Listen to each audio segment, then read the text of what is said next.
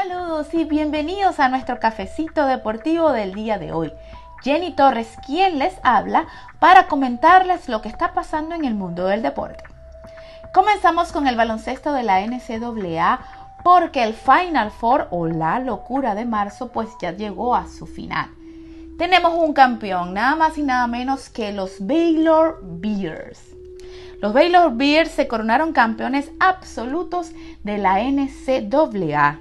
Este es el primer campeonato nacional en la historia de esta universidad, demostrando dominio absoluto en todos los aspectos del juego. Así que felicidades.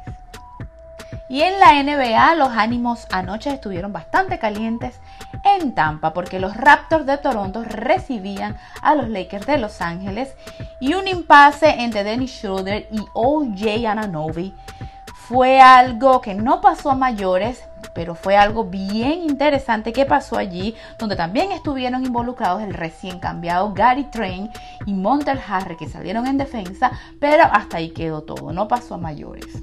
Un partido donde los Lakers tuvieron dominio 110 por 101 de los Toronto Raptors. Y nuestra compañera Nikki del deporte Lleva Tacones estuvo en la previa de este partido, conversó con el coach Nick North acerca del jugador Margasol, del ex Raptor Margasol, quien tuvo una buena noche con los Lakers anotando 13 puntos y 8 rebotes.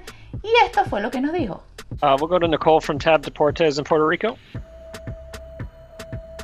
Hi, coach. I hope you are doing well. Yeah, Uh, for for Mark situations, do you have any chance to talk with him and give some advice about his situation right now? Mark? Yes. No, no, we're not, we're not allowed to to you know speak to other players like that. I mean, uh, I, I mean I'm aware. I, I I hear the report. I mean, you know, players talk to players, and some of it comes filters filters up to me a little bit. Um, I mean, listen, he's a he's a I've already said it. He's a great player.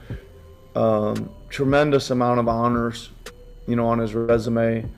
Um, very, you know, it means a lot to him. His basketball. I think he's he's you know, proud of what he's accomplished.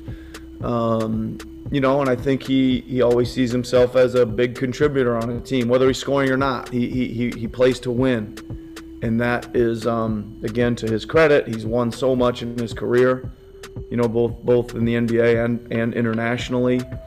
Um, but there's a lot of basketball to be played, and, and I think that even two weeks ago or ten days ago, they told him, you know, you're you're going to be our third or maybe fourth center when AD gets back, and here he is in the starting lineup. You know, just a few days later. So, you know, I think there's a lot of basketball to be played, and and that's a, it's you know it's important to I, I know I've seen him seen him play here recently. He's playing playing well. Thank you. Okay, thank you. Con esto cerramos nuestro cafecito del día de hoy, que estuvo cargado de información y de muchas entrevistas. No se olviden de seguirnos en nuestras redes sociales bajo Tap Deportes y hoy a las ocho y media otro episodio de Tacones en el Deportes. Yo me despido desde Miami, Florida. Hasta la próxima.